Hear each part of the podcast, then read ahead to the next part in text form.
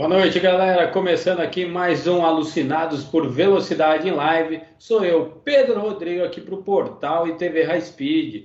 Sempre lembrando, curta, compartilhe, comente, se inscreva no nosso canal, clique no sininho para receber todas as nossas notificações. E também conheça o nosso segundo canal, que é o Cortes High Speed. Aproveite aqui no High Speed, seja membro. E agora, na nossa loja virtual, tem um endereço mais fácil para vocês. É só colocar lá aí highspeedshop.com.br. Vai lá e dê uma olhada nos nossos produtos. Isso nos ajuda aí a gerar mais conteúdo aqui para vocês. O programa de hoje está recheado de coisa, vai ter bastante coisa, mas eu não quero demorar muito, que eu quero ver série com a patroa. Então vamos que vamos, vou começar. Vou dar boa noite aqui Boa noite para o Daniel lá do Grid de Largada. Boa noite, Daniel. Boa noite, Pedro. Boa noite, Ricardo. Boa noite, Luiz. Boa noite a todos do portal High Speed. Vamos lá, que eu também quero ver série depois.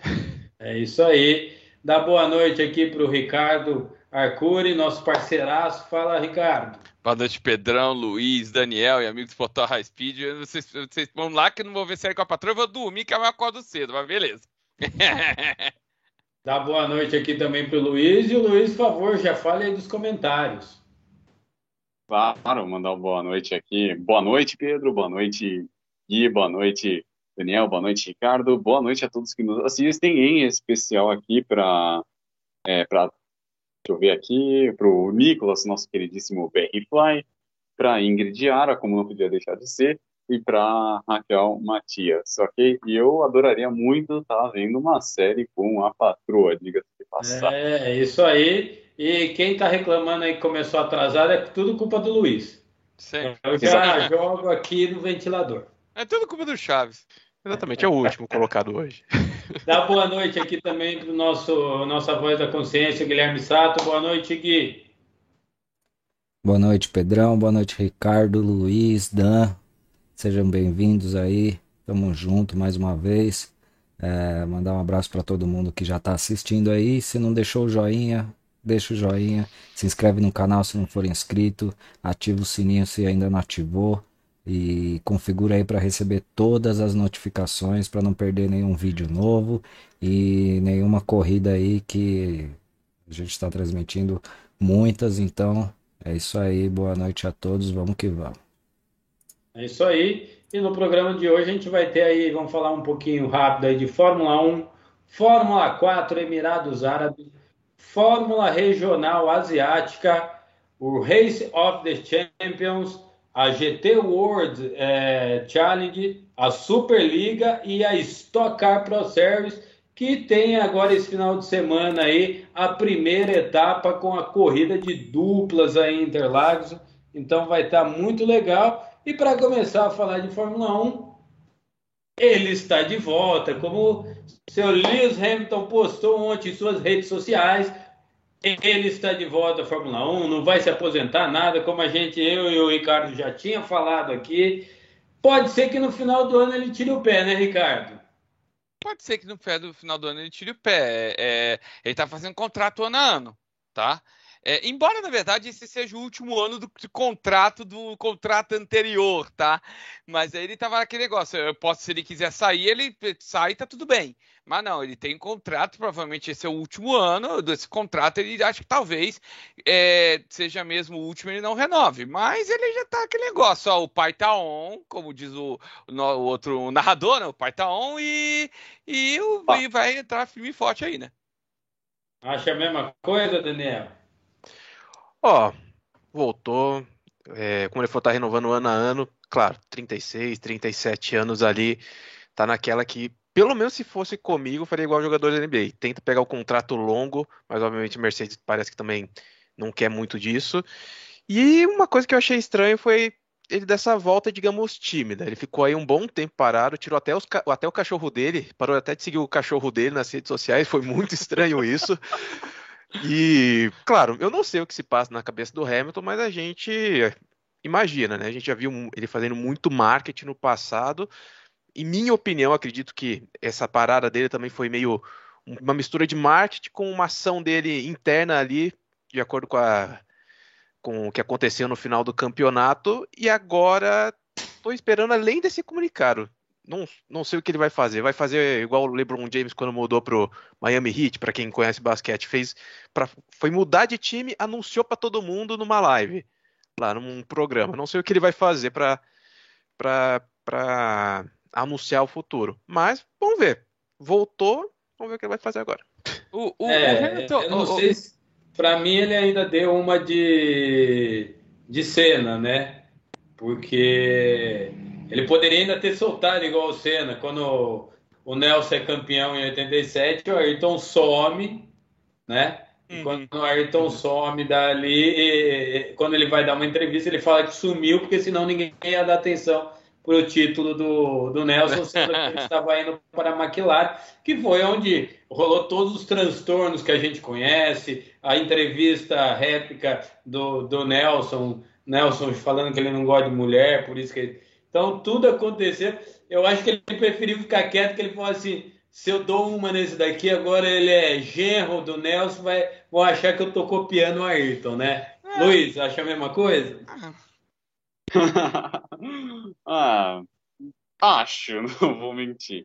Bom, o grande lance, né, que o Lewis Hamilton ele chega para essa temporada, né, carregando um favoritismo que é de praxe, mas vale lembrar, eu até estava comentando isso com o nosso queridíssimo Emmanuel Weiman na transmissão do Clash da NASCAR nesse último domingo, que tem a maldição dos sete títulos, né? Que todos os pilotos que conseguiram sete títulos é, o Jimmy Johnson, Dale Earnhardt, é, Richard Petty, Michael Schumacher, Valentino Rossi e Sebastian Loeb nunca conseguiram exceder essa barreira.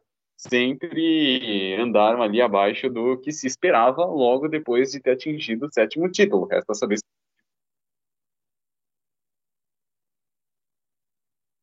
Muito bem, muito bem lembrado. Gui. Ah, é sétimo primo, é mesmo. É verdade. É verdade, e, então resta saber se o Hamilton vai cumprir essa sina, mas o fato é que ele carrega um favoritismo. E antes de mais nada, mandar aqui um boa noite para o Nathan Sayum, para a Giovana Rafael, a senhora piloto, e também para o Geraldo. É isso aí. E, Ricardo, a Haas apresentou uma fake news essa semana. A apresentação do carro que não era o carro, era uma apresentação 3D. Como é que fica isso? Eu acho que eles, na verdade, quiseram pegar aquela. É, é, o importante, acho que para eles era mostrar as marcas, né? Que goste ou não. É... Ah, a Haas não está esbanjando patrocínios, mas tem, né? Então vai ser aquela coisa. Vamos pegar aquele carro base que a Fórmula 1 fez com algumas modificações, pega aquilo, bota uma apresentação bonita, deixa a mesma cara do carro do ano passado, só para expor os patrocinadores e tá tudo bem. Acho que foi isso, né? Você acha isso, Daniel, também? Ah, acho, acho que foi uma sacada de gênio. A Haas ela vem para essa temporada muito mais animada do que na anterior, que na anterior ela não desenvolveu o carro de 2021, foi a única equipe que desde o começo da temporada só desenvolveu o carro de 2022 e ela realmente precisa aparecer, que ela tá com a imagem dela bem manchada. O resultado do ano passado, problema com, com o Mazepin, então ela começou a aparecer agora para mim foi, foi algo bom para ela ser a primeira a aparecer agora, mesmo que tenha sido meio fake news, aí como você disse, pelo menos já está começando ali a aparecer na rodinha da Fórmula 1. Mas é. olha, é, essa coisa da. Você falou da Haas, Daniel, vale mencionar. O problema da Haas, na verdade, está sendo desde, desde 2018, quando eles fecharam aquele patrocínio com aquele maldito marca de energético, Rich Energy lá, que deu um baita de um calote. Verdade. A, a Haas nunca se recuperou daquilo e agora está tendo essa oportunidade. Então, mais que justo fazer esse, esse mexanzinho, esse aparecido. Ó, lembra de mim, pelo amor de Deus, né? Sim, e lembrando que a Haas também, agora com teto de gastos, a Ferrari teve que teria que mandar muita gente embora, remanejou muita gente da Ferrari para a Haas. E eles estão compartilhando dados também. Na então verdade, então... não. Na verdade, a Ferrari não demitiu ninguém é, não e demitiu. montou a equipe oficial da, da Ferrari na WEC, que já está desenvolvendo o seu carro da WEC.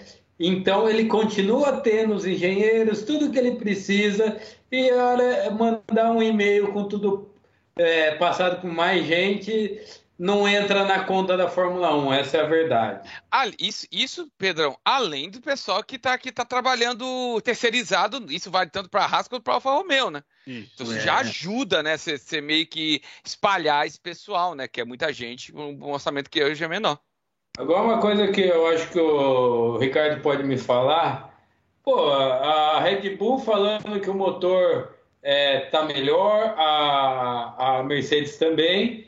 Só que ninguém levantou uma lebre.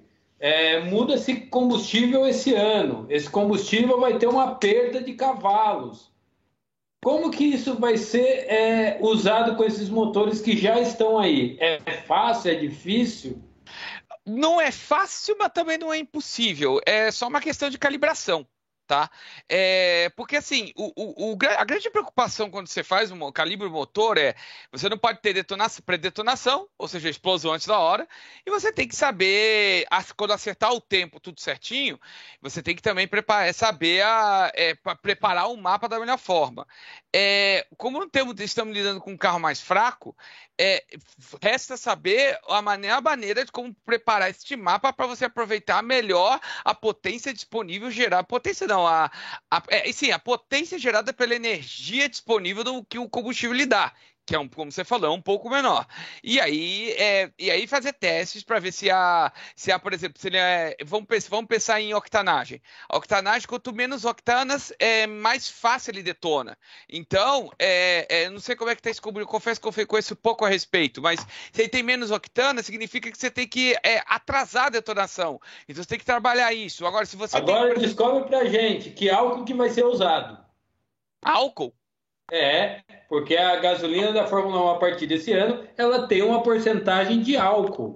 Ah, Tá, então ela está seguindo realmente o padrão europeu. Esse que, que, eu, que, eu, que eu queria entender. Então, se ela está seguindo o padrão europeu, é muito parecido com, com a, a, calibração dos nossos motores flex. Você vai trabalhar com, com, com um pouco mais de octanagem, porque você está com um pouco mais de álcool misturado à gasolina. O álcool tem bem mais octanas, acho que são 108 contra 91 no Brasil, tá? Então, é, é, é, você já você vai trabalhar com essa mistura, então você pode adiantar um pouco a detonação para tentar ganhar um pouco de potência tá? Só que isso vai diminuir um pouco, vai diminuir um pouco a, a, a, a autonomia do motor. Então, isso Mas tudo vai ser estudado para. ter um turbolag com uma, uma explosão adiantada ou atrasada. A gente acaba não tendo um turbolag? Não, isso não tem nada a ver, porque o, o que acontece é você. A, a, o adiantamento da detonação é para quando você aproveitar melhor aquela explosão. Porque vou, vou tentar explicar aqui, não sei se eu estou em vídeo ou não, mas assim, Tá, eu, eu, eu, me fala aí, Gui, que eu vou tentar explicar. Vamos lá. É, quando você o, o pistão está subindo, você dá a, a, a, a, a, centelha, ele explode, certo? Ele pega, explode, espalha por todo o pistão e ele essa aí, essa força empurra o pistão para baixo. Só que é o seguinte, você sabe que é muito rápido esse processo, né? No, caso de um Fórmula 1, nós estamos falando de a cada 5 milésimos de segundo ter um, um, ciclo, então é muito rápido. Então, é, você não tem tempo para conseguir aproveitar essa explosão da melhor forma, porque até você espalhar, você já fez todo o processo. Então, que, qual que é a ideia? Quanto mais adiantado você tá, melhor você consegue aproveitar esse tempo da explosão para te gerar mais força e empurrar melhor para baixo. Tá? Então, é por isso que com combustível com mais octanas vai te ajudar nisso e vai te ajudar a gerar potência. Porém, você vai ter uma pequena perda de de, de autonomia, né? Porque como a gente acontece nossa mistura gasolina-álcool, tá? Mesma coisa. Então eles vão ter que dar uma pensada como é que eles vão resolver. Eu acho que não vai ser um problema para terminar a corrida de 305 km, mas você acha que eles, é capaz de até ganhem tenham um pequeno ganho de potência que você acaba compensando nessa história toda. Aí resta saber se eles vão dar mais um token para algum eventual desenvolvimento para ter esse ano, aí é uma outra CPI. Daniel, você levantou o dedo. Não, não levantei o dedo, não. Eu acho que só tava. Não, não, fica tranquilo.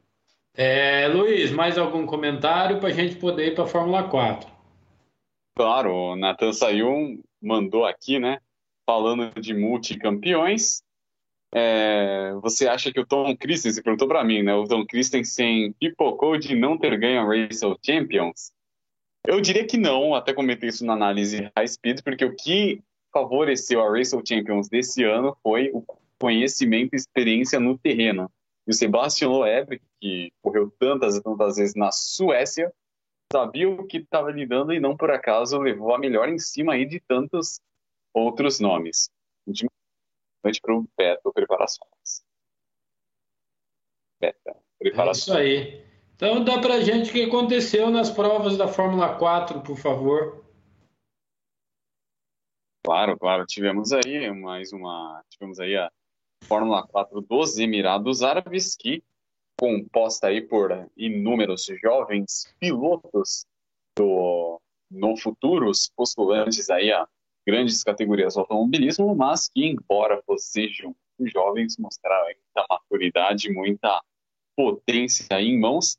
E no, os nomes desse final de semana da Emirados, que vai lembrar conta pontos aí para a superlicença, uma vez que o campeonato é organizado, é homologado pela FIA, foram aí o André Kimi Antonelli, que fez valer aí o, o nome em homenagem ao Kimi Raikkonen e ganhou duas provas. Mas quem também levou duas provas nesse final de semana em Dubai foi o Rafa Câmara, piloto do programa de juniores da Ferrari, mandou muito bem aí. Fez uma prova em que ele. Duas provas verdadeiramente varredoras levou a melhor. Daniel, você que acompanha esses meninos mais de perto, como é que você vê o Daniel, ele participando lá e ganhando provas aí, o câmera, né? Ah, o Rafa Câmara, de início, na primeira etapa que ele participou, que ele não entrou exatamente no começo, né? Foi depois das quatro primeiras corridas. Ele teve aquele período de adaptação, que ele está começando agora a competir realmente nos Fórmulas, né? Ele já tinha testado antes e tudo mais. Teve ali uma, duas corridas que ele foi razoável, conseguiu um pódio na quarta corrida, se eu não me engano, e depois essas duas vitórias. Nessas últimas quatro corridas, aí sim ele demonstrou a que veio. Ele é um piloto muito bom. A ultrapassagem que ele fez em uma das vitórias ali na última volta foi excepcional. Tá com um carro bom, que a Prema tá, mas ele está demonstrando talento maravilhoso. Para mim, é um dos futuros, uma das principais promessas do automobilismo brasileiro. E claro, uma curiosidade dessa competição, porque, ok, vale ponto, superlicença, tem muita gente ali por isso, mas principalmente para se preparar para a temporada, né? Que o Rafa Câmara estará na Fórmula 4 italiana. E só para ter curiosidade, até mesmo o Kimi Antonelli aí que citaram, ele também né, ficou quatro corridas sem participar, igual o Rafa Câmara. Rafa Câmara foi na primeira etapa, o Kimi foi na segunda, se não me engano. E com o pessoal buscando experiência com, com os carros nessa competição, a gente vê muita coisa engraçada. Por exemplo, como primeiro colocado, eu anotei o nome dele aqui, que é o Aidan Nietzsche, não, não sei pronunciar o nome, perdão até se eu estiver pronunciando errado. Ele é líder do campeonato sem ter vencido nenhuma prova. O que é algo bem curioso. Serginho Jimenez, 2002, Fórmula Renault, ganhou o campeonato sem ganhar nenhuma prova. Aí. Acontece. Oriocel já ganhou a Fórmula Indy Lights dessa forma. É, o cara tá sendo bem regular, claro. Tem influência de pilotos como o Kimi, o Rafael, tem outros aí também que estão ali para cima que deixaram de correr quatro provas. Mas tá de parabéns, mas não deixa de ser curioso. Várias vezes pode ali, segundo, terceiro, tá, tá bem regular. Tá certo. E cara, hã? Bem, esse é muito carro em pista. Ricardo. Oi. É, como é que você vê aí essa Fórmula 4 aí nesse, nesse ato que entra esse campeonato? E como essa vinda dessa categoria para o Brasil vai fortalecer a formação do, dos pilotos, né?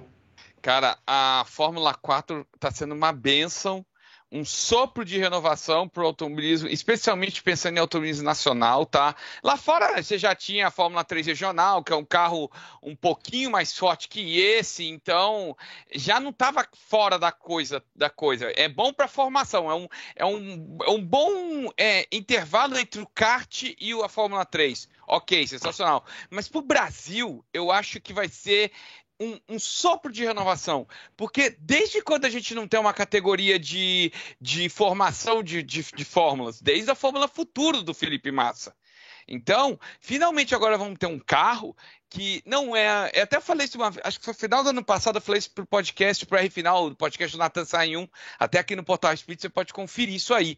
Que, que era era, era, foi desde a Fórmula Futura a gente não tem. Então, finalmente a gente está tendo um carro que é um carro de 170 cavalos, é um, é um, é, é, um, é fortinho, é fortinho, mas é uma boa para a criançada sentar. A primeira experiência de sentar num Fórmula é vai sentar num carro que é é bem controlável, mas é forte. Então dá para a criançada aprender bem, se preparar para subir para outras categorias, que pode até ser mesmo se continuar seguindo numa estoque da vida, mas por exemplo, você está ficando pronto, mais pronto para uma Fórmula 3, é, uma FIA Fórmula 3, por exemplo, entendeu? E, então, eu, nós tínhamos, por exemplo, até pouco tempo atrás a Fórmula Inter, que acabou tendo que parar por um tempo. Fórmula Volta, Inter... já, já avisando, já vai ter corrida dela agora em março. Então, Melhor mas uh, desculpa aí, mas uh, a Vi e a 1600 não não entra nessa lacuna aí que você está falando? A 1600 entra, tá? A 1600 entra. Mas a, é, que, também tem um detalhe, né? A, a via é um pouco mais baixa, ela é bem mais formação que bem mais, forma, mais formação básica que isso. A via tem 100, 100 cavalos, se não me falha a memória.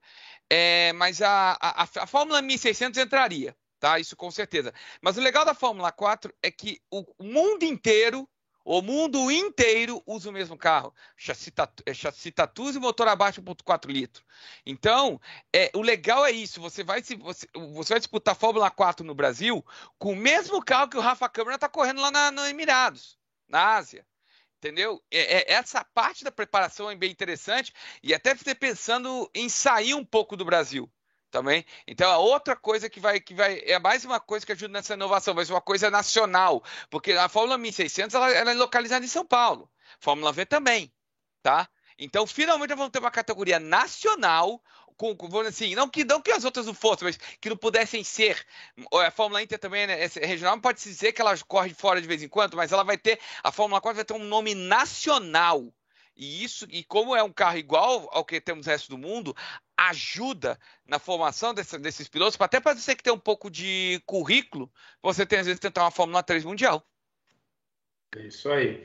É, vou até falar aqui para o Daniel. Daniel, que vai ser um dos comentaristas esse ano da Fórmula 4 Brasil, aqui no Opa. portal. Ele que tem aí um conhecimento com essa molecada, tem aí um, um livre acesso com essa molecada que é muito legal. É, esse final de semana não temos corrida, temos a Stock Car, mas não temos corrida de Fórmula 4, mas já vai começar a acontecer as coisas, né? Sim, teremos agora o sorteio das equipes da Fórmula 4. Para quem não conhece o formato que está sendo colocado, porque a gente tem aquela visão europeia, né? Fórmula 2, Fórmula 3, as outras Fórmula 4, que você chega na equipe, dá um dinheiro. Se não tiver tanto dinheiro, paga um pouquinho menos numa. Se quiser uma, um carro top, paga mais numa outra. Na Fórmula 4 Brasil não será assim, vai ser um valor fixo para todo mundo, ou seja, aquela diferença. Vai pagar para a organização, não para a equipe, né? Exatamente, não vai pagar para a equipe, vai pagar para a organização e você vai ter o carro. As equipes vão ser sorteadas ali para dar o suporte, mas não vai ter aquilo de você pagar mais para ter um carro melhor. Ou seja, ah, eu quero pagar mais, ter mais peça e acabar tendo um rendimento melhor, como acontece muito nas outras categorias. A gente vê a Prema dominando categorias lá na Europa. Aqui não. Então, em teoria, vai ser o talento. Então, nessa parte vai ser muito bom para a Fórmula 4 Brasil e para os pilotos principalmente. E nesse final de semana a gente vai conhecer em qual equipe cada piloto vai correr. E também apresentar os pilotos, é que nem todos ainda foram oficializados. E as equipes são oficializados no sábado, né? Exatamente. E as equipes é, são as mesmas da Stock? São algumas? Como é que é? São algumas da Stock. São quatro equipes da Stock. A KTF, a... Tem a Cavaleiro. A Time. Tem mais duas, né? Cavaleiro. E Cavaleiro são... e TMG. E são só TMG. essas quatro? Só essas quatro. quatro. Cada quatro uma com carros. quatro carros. Certo. Isso é bem legal. Vamos ver semana que vem a gente traz aí para vocês um pouco mais do que vai acontecer aí na, na Fórmula 4 Brasil. E já vamos passar para o Luiz, Luiz falar aí sobre os comentários e também já vai para a Fórmula Regional, por favor, Ásia. Claro. Muito bem, nesse final de semana também tivemos aí mais uma prova, no caso a Fórmula Regional Ásia, que contou aí com 27 pilotos no grid e foi em Abu Dhabi, né, ali do lado de Dubai, uma, tivemos aí duas provas alucinantes. É, a exemplo da Fórmula 4 dos Emirados, a Regional Ásia conta aí com a participação de grandes nomes é, do, auto, do, grandes revelações do automobilismo, dentre elas do Arthur Leclerc, irmão do Charles Leclerc, e que levou uma das provas. Mas o grande destaque aqui, o qual devemos citar, foi a vitória inacreditável do Enzo Bortoleto, que vai estar nesse próximo final de semana na estreia da Stock Pro, da Stock Pro Series em Interlagos, vai estar dividindo o carro com o Gaetano de Mauro, ele que faz parte aí do programa da KTF, correu, é, teve, fez um mau qualifying e despontou, costurou todo mundo e ao final da primeira corrida sagrou-se ganhador com muita sobra, uma louvável vitória aí para o piloto e o BR Fly mandou aqui, perguntou né, se tem expectativas de mais equipes no futuro, né, de um a quatro carros na Fórmula 4, Daniel. Oh, não, inicialmente não, porque é um projeto, como o próprio Pedro falou, os pilotos vão pagar para a categoria. Inicialmente serão só esses 16 carros e no momento não, não, não tem esse pensamento de, de aumentar para mais não, vai ser só isso mesmo por hora, tá? Tudo vai depender do, da procura, né? É, porque o projeto da Fórmula 4, pelas informações que eu soube, não é simplesmente só a Fórmula 4, é um projeto para os pilotos. É, é um projeto focado neles. Então, simplesmente aumentar o número de equipes vai depender muito do que vai acontecer mais para frente. Mas realmente, a informação que eu tenho é de que 16 está bom, porque senão pode com as pistas que o Brasil tem, tirando Interlagos, obviamente, pode acabar congestionando, pode acabar acontecendo com uma freca acontecendo no ano passado. Então eles não querem isso também. Querem deixar 16 carros, uma competição é, que seja bem nivelada, competitiva, com chance para todos. E o pai também mandou uma pergunta aqui, né? Quanto ao filho do, do Ralf Schumacher, o David Schumacher. Ele, nesse momento, ele vai correr aí a Fórmula 3. Ele não está presente nem na M4 do Emirados, nem na Regional Asiática. Ricardo? Hum, não, não, nada como você tá. Daniel? Ah, o David Schumacher é. A gente teve o Mick Schumacher, filho do Michael, e o David Schumacher é, é o filho do irmão lá, mas ele não tem demonstrado um, muita coisa. Ele vai. Ele tá o quê? Confirmaram na. Em qual agora? Você falou? Você falou aí, Luiz? F3 FIA. F3 FIA. É, ele teve uma briga interessante ano passado, principalmente lá na, no início do campeonato, com o Enzo Fittipaldi, onde os dois se tocaram lá na briga pela primeira posição. E foi só. David Schumacher, sinceramente, para mim é um piloto que, assim, pode depois correr numa DTM, mas alcançar, digamos, resultados melhores aí no automobilismo, no, no, nos fórmulas, tentando chegar à Fórmula 1, acho que não, não chega não. Sim, nome. É, Ô, Ricardo, aproveita e explica o que é a categoria Fórmula Regional, pessoal entender mais ou menos, seria o que foi a nossa Fórmula 3 ou a Super Fórmula Brasil, né? É, é, é até a gente estava conversando isso antes do programa, vale a gente, o Pedro tá levantando essa bola, que é o seguinte, é, eles, parece que o pessoal no mundo está querendo desvincular o termo Fórmula 3 do Fórmula 3 FIA Fórmula 3. Porque é o seguinte, é, apesar desses dois serem Fórmula 3, são carros completamente diferentes. O FIA Fórmula 3 é um carro de 390 cavalos, já muito mais forte que o, que o Fórmula 3 regional, que era o Fórmula 3 que a gente estava mais acostumado a ver, que era um carro de 230. Então, agora eles estão querendo realmente desvincular o Fórmula 3 para que o Fórmula 3 seja aquele FIA Fórmula 3, que é o mundial de Fórmula 3, para assim dizer, que coisa que nunca teve. E aí, os as categorias regionais de Fórmula 3 acabam se tornando fórmulas regionais. São os mesmos carros, Fórmula 3 regionais antigos, que eu falei de 230 da Lara F3 230 cavalos, mas são, são agora serão doravante ser conhecido como fórmulas regionais. Muito bom. Mais alguma coisa para complementar a fórmula regional, Luiz, Daniel? O Johnny O, GPL, mandar um abraço para ele, que acabou de chegar, falou que acha um absurdo um grid de 16 carros, peneira fraca. E o Ivan Jeriensen também mandou que essa Fórmula 4 tem as mesmas características da Fórmula Future que o Massa quis implementar no passado. Bem parecido mesmo. Bem Só parecido os valores são diferentes. É, pois é. É, é parecido no formato quando você vê a categoria, mas dentro dela ela é bem diferente. tá? Para quem perguntou aí, porque o projeto que é liderado Para quem pelo... sabe, a própria do Massa depois virou Fórmula 4 Sul-Americana. Isso, exatamente. E depois a teve um outro nome depois dessa ainda, que agora me fugiu o nome. Mas o projeto em si da Fórmula 4 Brasil, ele é muito interessante, ele é muito grande, não é só simplesmente dentro da pista. Os pilotos, eles vão ter como se fosse uma academia fora dela. Eles vão ter aula de mecânica, vão ter aula de marketing, media training, inglês, é, preparação física, é, dados. Vai ter tudo isso e também vai ser feita uma série sobre a categoria, tipo o Drive to Survive que teve na que tem na Netflix sobre a Fórmula 1. Então não é só um projeto de pistas para os pilotos lá com o carro atualizado, eles terem equipamento moderno para poderem competir um contra o outro e assim fazer uma peneira entre os brasileiros para mandar para a Europa. Vai ter um, todo esse trabalho de mídia com eles, redes sociais, que isso também acho muito importante, já que a gente vê, por exemplo, Bortoleto, até. Bortoleto não. O Petekoff, até pouco tempo, não tinha nem 30 mil seguidores nas redes sociais no Instagram. O, o Drogovic não tinha nem 50 mil. O, o Samaya também não chegava a 50 mil. Hoje eu acho que eles passaram um pouco disso. Quem passava de 100 mil era o Dudu e o Enzo Fittipaldi. Fora esse, ninguém passava. Então, esse está sendo um trabalho para dar uma, como se fosse uma sustentabilidade para o automobilismo nacional. Isso eu acho muito importante e acredito que vai, vai trazer um sucesso enorme para o nosso país. Bem parecido, aliás, com o patrocínio o... da BRB. Exatamente. Não, e, e, bem parecido com o que a Fórmula Inter se propôs a fazer, né, no começo do projeto, né? Não, isso, né, para você entender melhor, é tipo o que era a Fórmula BMW alemã.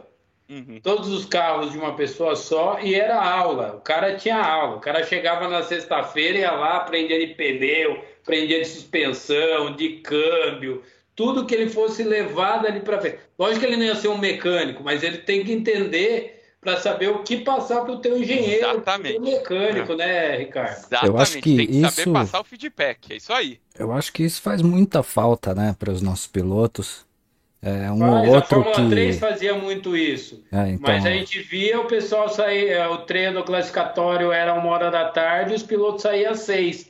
Hoje acaba, acabava os últimos anos de 3, acabava o treino, os caras pegavam a malinha e embora.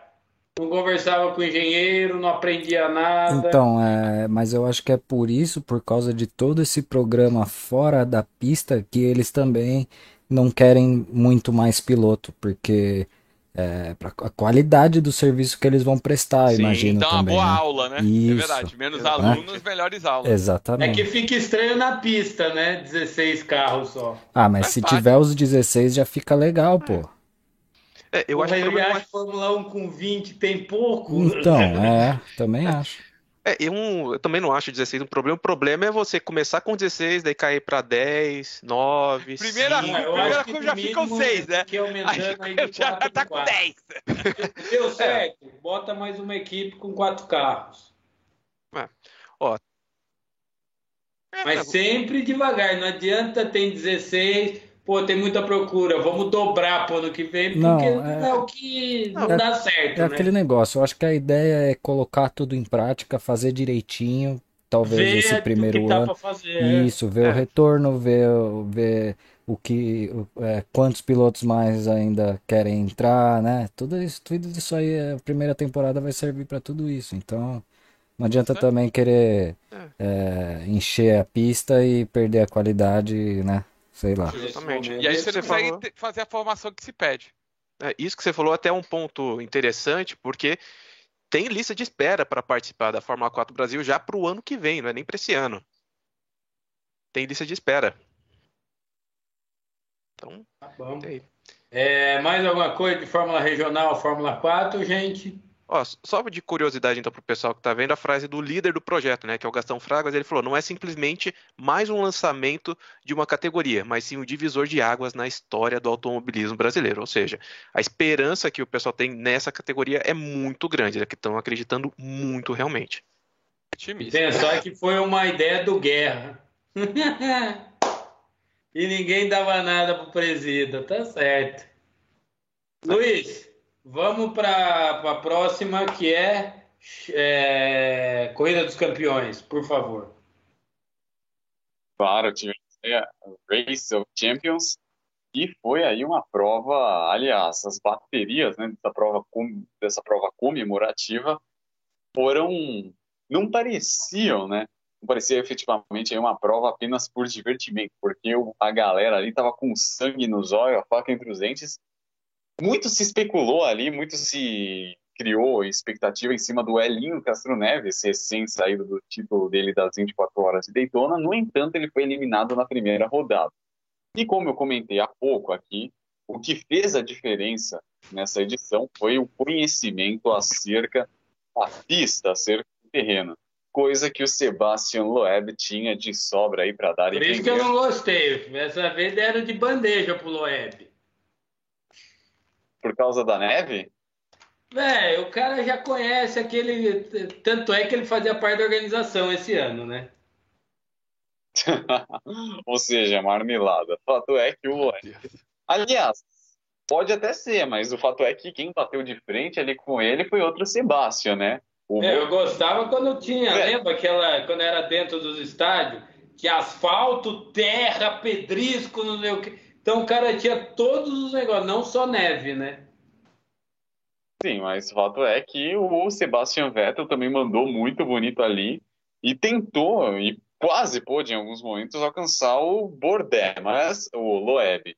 Mas o grande fato é que o Loeb faturou com sobras e com isso foi o quarto título dele e ele se igualou ao Didier Rouriol como o maior ganhador da história do, tempo, do torneio.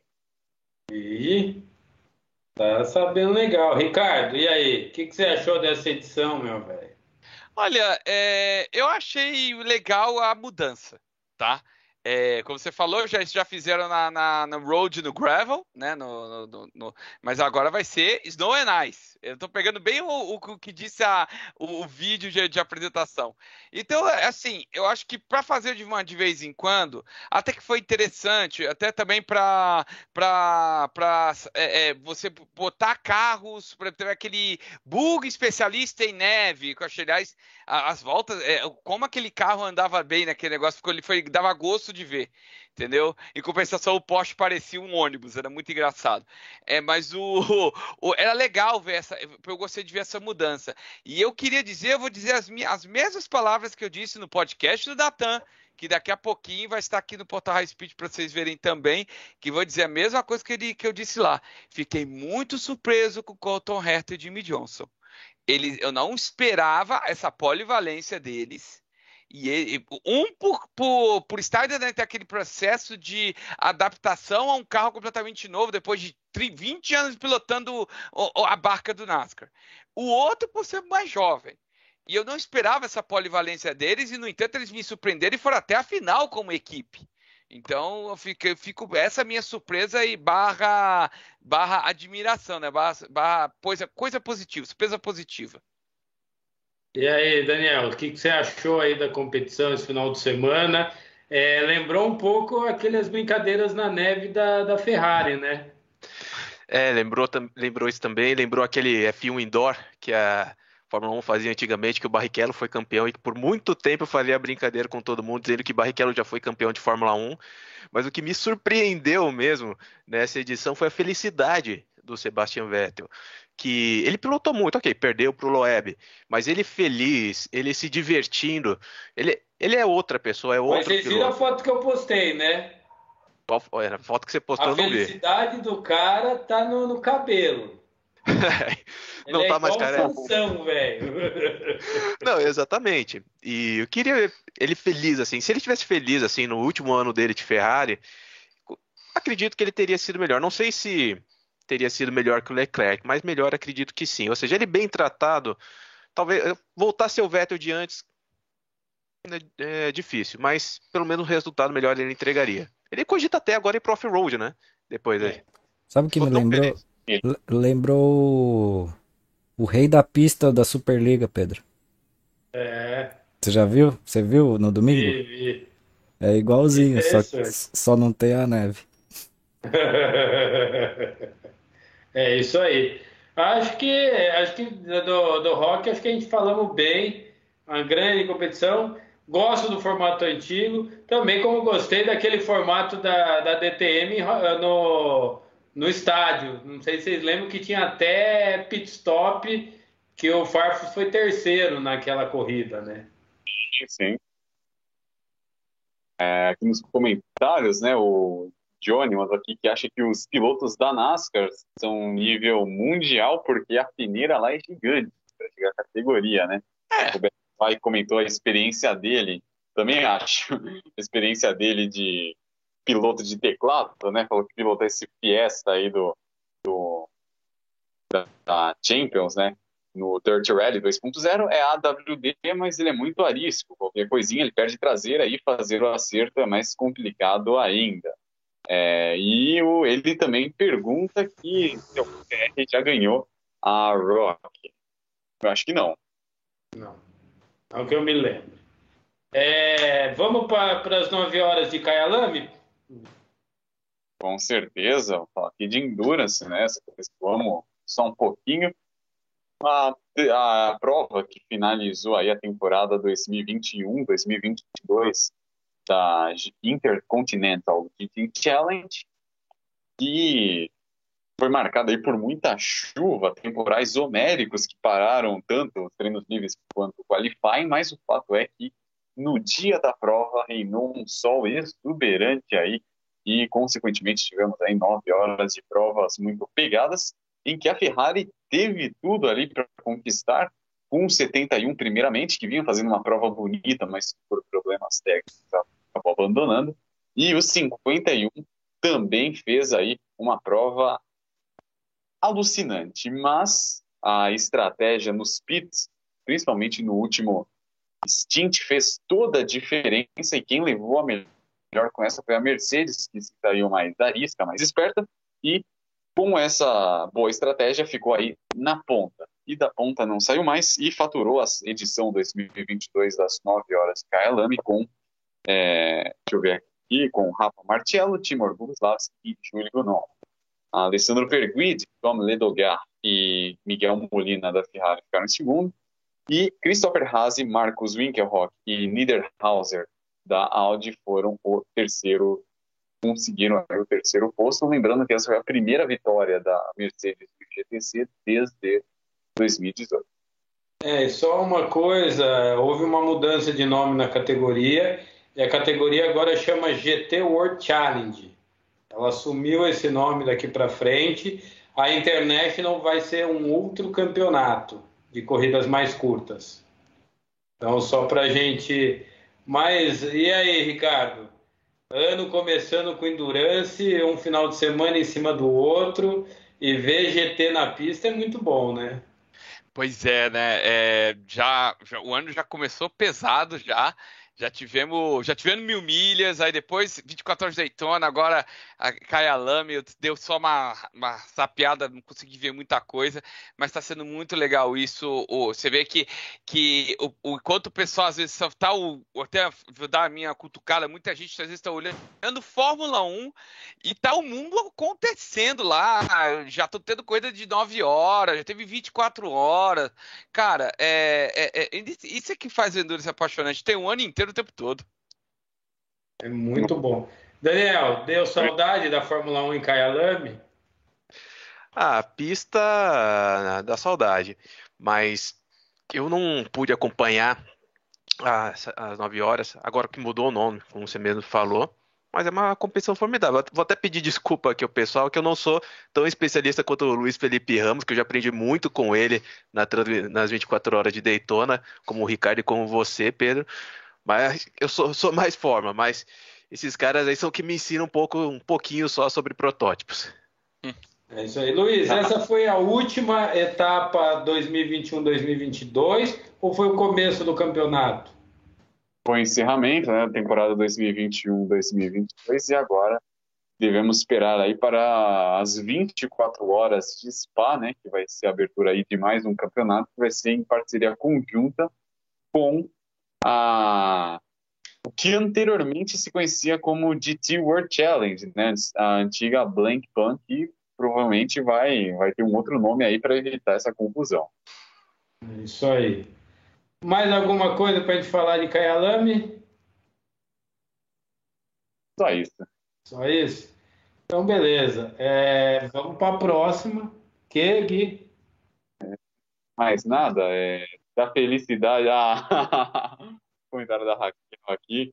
Falou que se a felicidade está no cabelo, eu sou o cara mais feliz do mundo. É, podemos dizer do universo. Ô, ô Luiz, deixa. Antes de mudar o assunto, posso responder uma, um comentário aqui do Johnny? Deve. Ele tá falando assim: impressionante o sucesso do GT3 dominar o mundo. É, isso é uma coisa que eu até já fiz vídeo falando a respeito no meu canal, que é o seguinte: é, a, o, o, GT3 vai acabar tomando o lugar do GTE no mundo inteiro. Já deixou de existir na INSA, ele só continua existindo mesmo na UEC, e mesmo na UEC está com data para acabar para 2024 ou 2025, se não for na memória. Por quê? Porque são carros que andam muito rápido, e grande parte de, seus, de suas peças de reposição, aliás, todas as suas peças de reposição, na verdade, você encontra em lojas de. Você compra, compra para atacado. Não é que nem o GTE, que você tem uma peça feita pela montadora para aquele carro, o que eleva os custos na estratosfera. Não! É, tu, é, é, você compra, você pode comprar, sei lá, no, no, no mercado da Europa, você pode comprar as peças que você precisa entendeu? E o fato de isso existir está barateando demais o custo. Pra vocês terem uma ideia, é um quinto, 20% do custo da, do ano inteiro da UEC de um GTE é o custo de um GT3. E o desempenho é tipo 2, 3% menor. Então você vê como isso realmente está tomando muito, porque está valendo muito a pena. Mas ainda continuo com saudade do GT1. Luiz. Que é o GTE? Vamos para a próxima, explica um pouco aí da Superliga, que esse final de semana a gente só tem a agradecer. Sábado, 17 mil pessoas plugadas e no domingo, mais de 20 mil pessoas aqui é, curtindo aí esse evento, né, Luiz? Sim, sim, tivemos aí a Superliga, né, que eu vou falar real, eu não esperava, Pedro, que um evento eu não, o evento de automobilismo Roots, né, que tivemos aí Opala, tivemos aí Voyage, eu vi vários Voyage Passat na pista, e até moto, né, também, desse tanta repercussão, foi muito bacana, e eu acho que isso, até a sua opinião de vocês, Dani e Ricardo, que isso aí demonstra, né, que a graça do automobilismo demonstra que o pessoal deu, se deu essa visualização é porque a galera deve ter visto que uma, um automobilismo menos caro, barato, seja como for, e isso foi um chamariz a mais, mostrar que qualquer um pode estar tá lá e acelerar se quiser. Muita gente levantou aí a bandeira do perigo por causa do jeito que é feito a parte de carteiras. Ô Gui, você chegou a ver isso, Gui? João Foncinelli. Se eu cheguei a ver o quê? Você achou perigoso os pilotos em algum momento? Não, eu achei bem, bem tranquilo, mas teve um acidente com um com um retardatário que eu achei meio complicado. E teve um acidente na oposta também, se eu não me engano, no sábado. Mas. A Super Cup, né? Que deu uma capotada. Isso, mas é. Eu não sei, eu dei uma olhada de novo, achei que não foi proposital, pareceu que uh, o, o cara que estava mais atrás estava no ponto cego ali do outro, na reta oposta, então os dois muito rápido, o cara deu um chega para lá e pegou, mas uh, eu não sei, por conta da, da licença, fica difícil, né? Porque, pô, é, sábado e domingo ter dois acidentes é, assim um pouco foram, mais forte, né? Foram um pouco mais forte, porém nenhum dos dois que eu saiba é, machucou o piloto nem nada, né? Então é, fica difícil dizer, né? Mas é um autódromo, né? É perigoso, a gente sabe que tem que ter, né, a licença. Se essa licença é válida ou não, se é Aí já fica difícil dizer, né? A gente, eu acho que é. talvez a gente tenha que aguardar mais um pouquinho aí para ver, porque quem tem licença mesmo, que nem no Paulista e tudo, a gente vê é, o pessoal toma um, um cuidado extremo com o outro, né? Tudo bem, tem, tem a troca de tinta ali, o empurra, empurra, mas é tudo, você vê que é tudo é, no controle ali, né? Então, esses dois acidentes que eu vi, eu achei eles meio, meio fora um pouco da casinha, porém, acidente de corrida. Então, não sei, né? Fica difícil falar da licença num caso desse. Agora, É se, se um desses acidentes tivesse sido fatal, digamos, aí podia, né? Eu podia chegar e falar, Ó. não, não pode, essa licença tem que banir isso. Mas, pelo que a gente pôde ver, não, não trouxe muito problema, né? É isso aí. Vale lembrar que a Copa 4 e 100, Copa Brasil 4 e 100 Opala, ela fez o seu campeão, que foi o Conrad, né? É, mas não é só eles, né, Gui? A gente tem carro antigo, tem festival de regularidade, track day, tem tudo, né? É, coisas, né, que, aproveitando o comentário do Gui, que é o seguinte, que a gente tem que ter em mente, que automobilismo é independente da categoria, independente do formato, duas coisas ele não escapa. É perigoso e é caro. Bom, isso aqui é uma regra universal. Mandar um boa noite aqui para a nossa queridíssima Bi Fernandes, né, membro aqui do nosso canal. E o CoutoCast também, mandar uma boa noite para ele, falou que tem que ser mais em conta mesmo. É sempre bom saber que é possível chegar lá, não precisa de uma tempestade perfeita para esse fim. E o Johnny mandou que teve um nó no S do Senna entre os Fuscas meio absurdo também. lembrou o Verstappen e o, e Ocon. É, mas é, É, essa, que deixa eu falar, essa do, do S do Senna com os Fusca, se eu não me engano, foi uma das que eu falei. É. E, e assim, se você assistir, é difícil, porque do jeito que eles chegam ali, na velocidade que eles chegam, e, e você vê tudo que está acontecendo ao seu redor e conseguir abrir do jeito que você tem que abrir para todo mundo passar, não é fácil. Não é fácil nem para quem tem a, a carteira profissional, né? A gente sabe que ali chega muito rápido. Meu, é, é- é pneu slick, é- é- não é pneu slick, né? Então, o cara deu uma, uma, uma rabiada aí ali, pegou o outro, tipo, não sei até que ponto, sabe? Eu achei meio normal. A gente Eu vê coisa pior. isso acontecer. É, aquilo ali, ali naquele local é normal. Na, na reta oposta foi mais feio. Na reta oposta é, é menos normal aquele acidente ali. Do, de já estar na reta e um, fe- e um encostar no outro de lado e o cara dobrar na frente em T e capotar. É, é um acidente um pouco mais difícil de se ver, né? Agora, esse do C, esse do S do Senna com os Fuscas eu achei bem, bem normal, na verdade. Foi esse com o retardatário, se eu não me engano. Isso que ele tirou o primeiro e segundo colocados, né, da prova. Isso.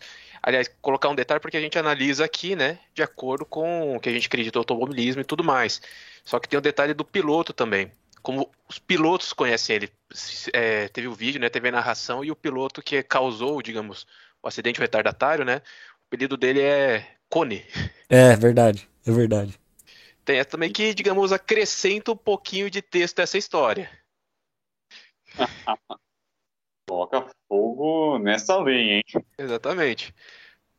O cara já é conhecido por causar alguns problemas, então. Tem essa também. Pô, É, mas é, vamos- teve, um- tem uma licença, uma melhor. eu não sei se é dessa licença que vocês estão falando, mas é gratuita. Não, não, lá tem um valor. É, não é o da CBA, que é mil e pouco por ano, mas tem um valor da carteira assim Então. Então é a do E Track a, Day. a diferença é a formação. A, a Aqui carteira, Você não precisa, a car- não sei como é que tá, mas não tem um curso como a CBA obriga o pessoal a fazer Sim. um curso de pilotar. então é a carteira do Track Day que é de graça. Porque eu É. ouvi ele falando, ah, tá. É, esses dias a FASP até publicou uma notícia, né, reiterando os pilotos sobre as normas, né, do CDA, da CBA. Eu não sei como funciona ali a, a licença, tudo nessa, nessa corrida, mas na FASP está lá. Que até se tiver algum piloto filiado, poderá sofrer alguma sanção se tiver alguma, se ele participar em provas, digamos, não oficiais. É, mas se for juridicamente ele entrar com processo, ele ganha.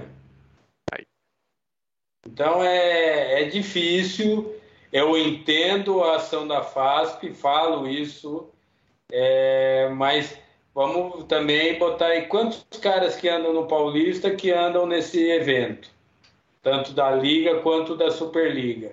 Então não, é, não tem muito cara da FASP andando. É, mas a fase tem medo que ela liberando, muita gente vá para o outro e cabe não voltando, né? Então a parte financeira pesa. Para quem está curioso para saber o que a FASP falou, está aqui no artigo 2.4, que ela mesmo citou aqui. Quem se inscrever, pilotar, exercer função oficial ou tomar parte de qualquer maneira em uma prova sem a supervisão da CBA barra FAO será suspenso e multado por prazo e valores estipulados neste código e na reincidência poderá ser punido com a retirada da cédula desportiva.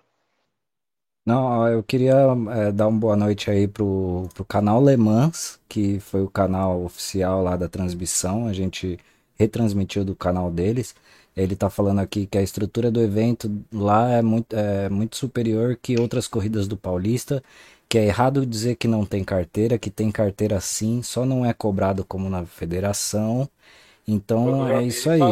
É, é, o que a gente está falando aqui não é porque não é cobrado que não é uma licença, é uma licença sim para participar desse evento. É, e queria deixar registrado aqui que a gente adorou, foi, é, foi muito bem feito a transmissão, a narração estava show.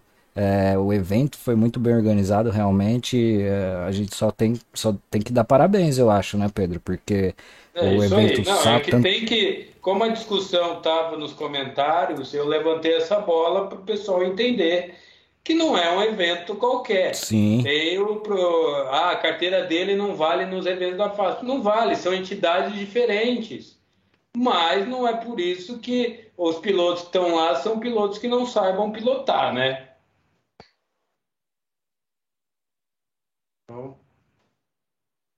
Eu acho que é isso. Próxima etapa em abril. E vamos ver se a gente consegue fechar a transmissão anual aí, é, mudando algumas coisas, lógico, que muita gente pediu, mas estão é, de parabéns. E agradecer o Brusa, que é a primeira vez que ele consegue fazer uma transmissão que ele não me dá problema de direito autoral.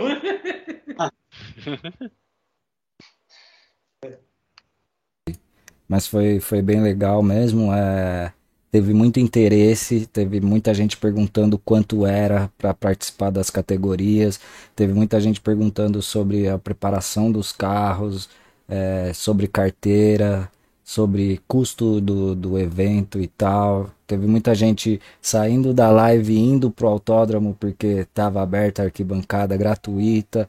Então eu acho que é, é mais um evento que só vem para é, fomentar o nosso esporte aí e, e poder chegar para mais pessoas e ser mais acessível também para os pilotos, né, para todo mundo que queira participar. Eu acho que só vem para somar. Isso aí. É, e sabe faria perfeitamente? O BR Fly mandou aqui, só falta a Copa Kombi. ah, eu mereço isso. Aí eu faço, fica a dica. Tá certo. Eu acho que da, da Superliga é isso. Quem quiser pode entrar em contato lá no superliga.com.br ou procurar no, na, na fanpage do, do Facebook. É, é um custo mais barato, a inscrição é mais barato e a estrutura de segurança é muito boa por tudo que a gente conseguiu ver no final de semana. Então é só entrar em contato lá com o Claio, com qualquer um lá do pessoal da Superliga, tá certo? Essa categoria dos Fuscas eu vou te falar, hein? Tava show, show, muito carro na pista. Eu coloquei aí um pouquinho pro pessoal ver. Começou essa corrida aí com umas partes da pista molhada, foi, foi bem legal. Essa categoria dos Fusca tá bonita também. Ah, é, lembra muito as, o Speed 1600, que era um sucesso nos anos 90.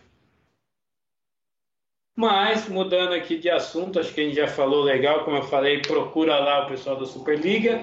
Mas vamos falar aqui agora da primeira etapa da Stock Car Pro Series 2022, corrida de duplas e vários anúncios, enxurradas de anúncios aí, que quem vai andar. Mas eu acho que aqui ficou mais emblemática, a gente pode falar aqui, né, Luiz? Foi a do Massinha com o Tino Glock. Estou errado? Claro que não. Aliás, eu vou destacar aqui uma coisa que eu venho percebendo sobre essa edição da corrida de duplas, que, que merece ser pontuada.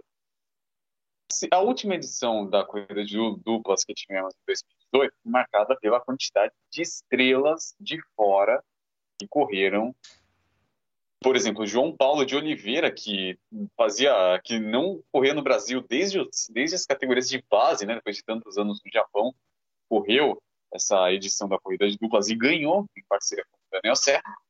Se a de 2018 podemos falar que foi a edição das estrelas, a de 2022, para mim, vai ser a das jovens revelações, porque o que me impressionou é a quantidade de duplas que vão ser formadas por pilotos brasileiros de categorias de base. Então vamos ter, como eu falei há pouco, Enzo Bortoleto, Kiko Porto, o Gianluca Petekoff. Enzo vamos... Fittipaldi. O... Não, Pietro. Pietro. Pietro.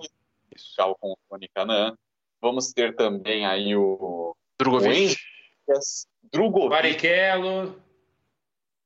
Ou seja, para mim, essa é a oportunidade muito mais do que perfeita para gente para essa molecada ganhar rodagem e, consequentemente, levar a experiência dessa etapa lá para frente. Então, eu no começo, eu esperava ver aí um monte de gente famosa, um monte de gente fora. Eu mesmo torcia para o Tony Canan tá com o Jimmy Johnson. Eu, sinceramente, torcia por isso, mas eu diria que, olhando nessa perspectiva, foi um baita de um acerto e eu estou muito animado para ver como vai ser.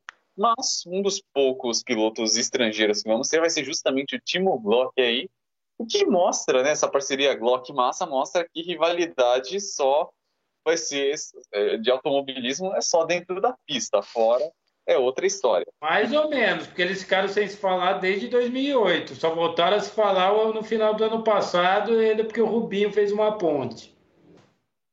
Muito bem pontuado. E o Vinícius Silva mandou, né, uma outra dupla que que ficou bem marcada vai ser aí o Gustavo Frigoto, que vai dividir o carro com o Fabinho Fogaça. Disse que o que ele mais gostou foi a volta do Fabinho Fogaça. Isso aí. Daniel, o que, você acha dessa geração que você tá, vem acompanhando? Está chegando aí na maior categoria do automobilismo brasileiro, né? É, eu sou até suspeito. Deixa eu ver se eu não tô mutado. Não, não tô mutado. Eu sou até suspeito para falar dessa garotada, que eu sou super fã de todos eles, acompanho, apoio. E como o Luiz falou, trazer esses pilotos é sensacional. Tem aí o Bortoleto, tem o. Tá certo, Pietro Fittipaldi não é base, mas tá ali junto com o irmão.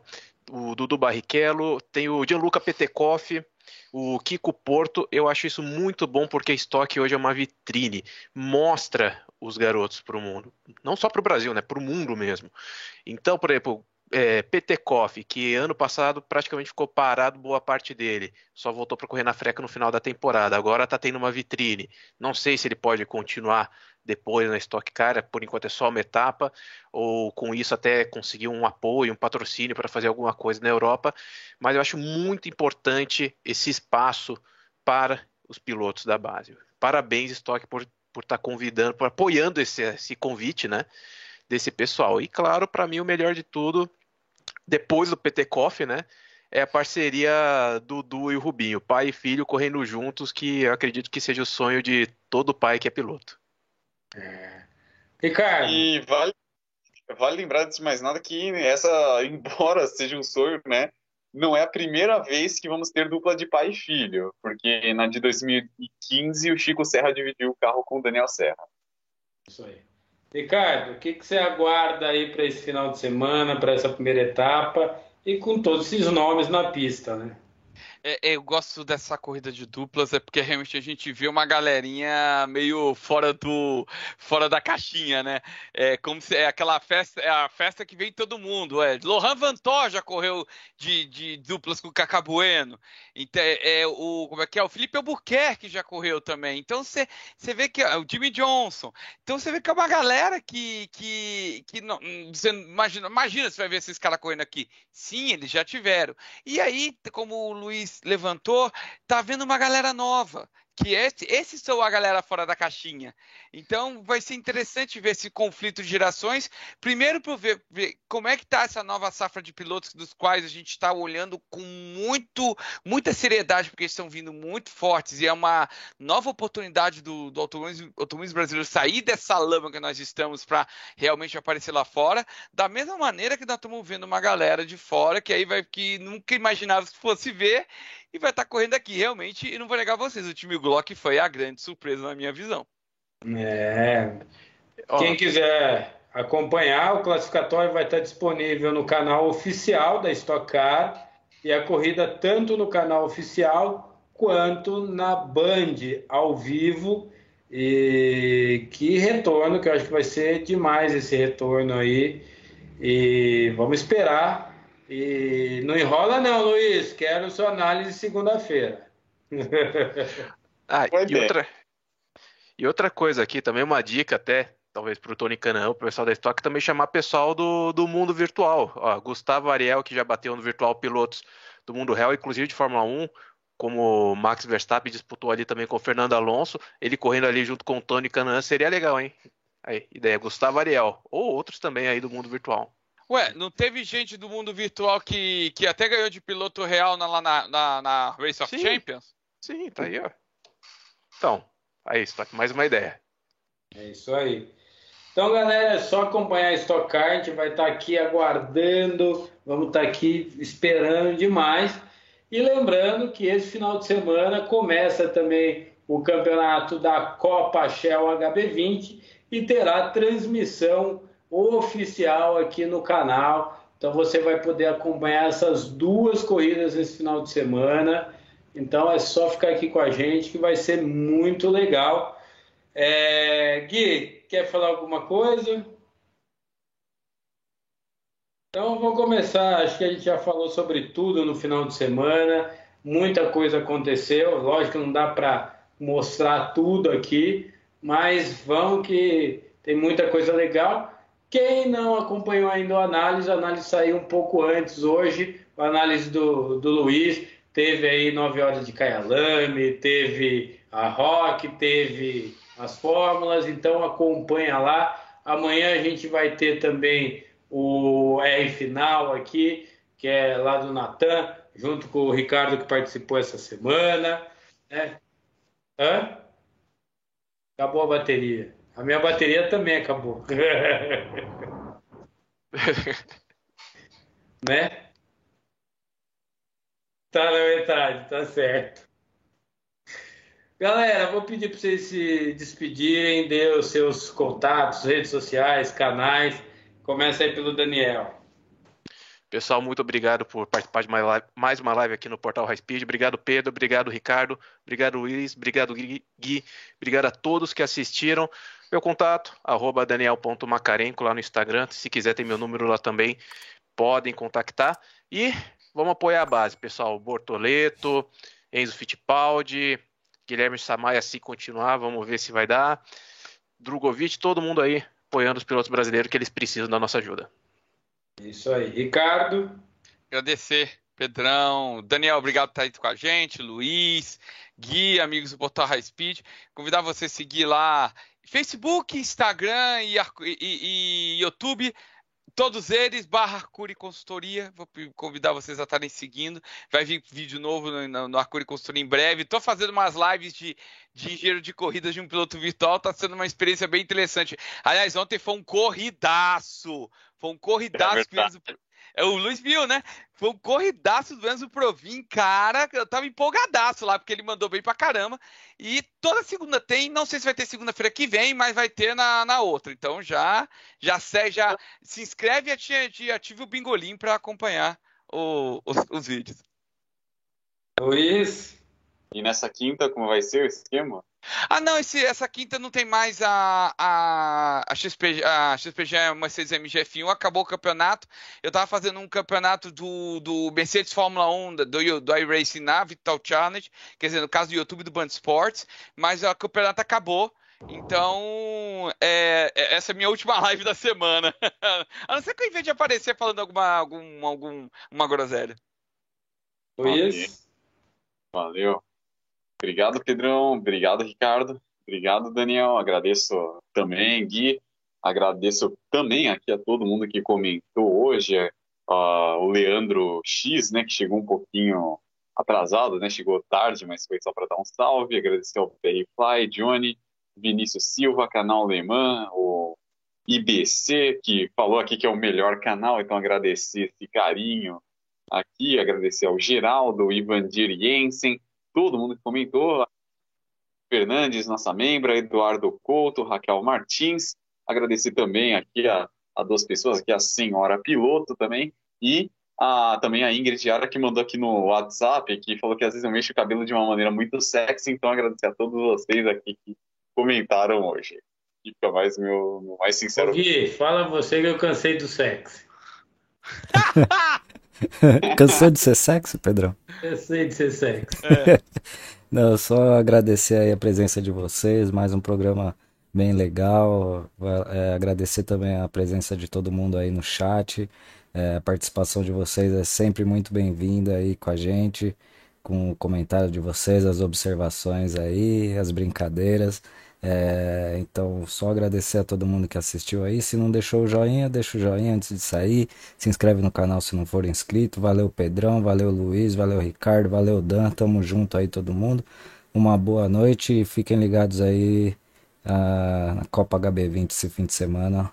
Primeira vez na, na, no nosso canal aí oficial, né, Pedro? É, a gente já fez a última do ano passado e agora começando o campeonato desde o começo. Isso, é isso aí. Então, pela primeira vez aí a, a, a temporada, temporada completa.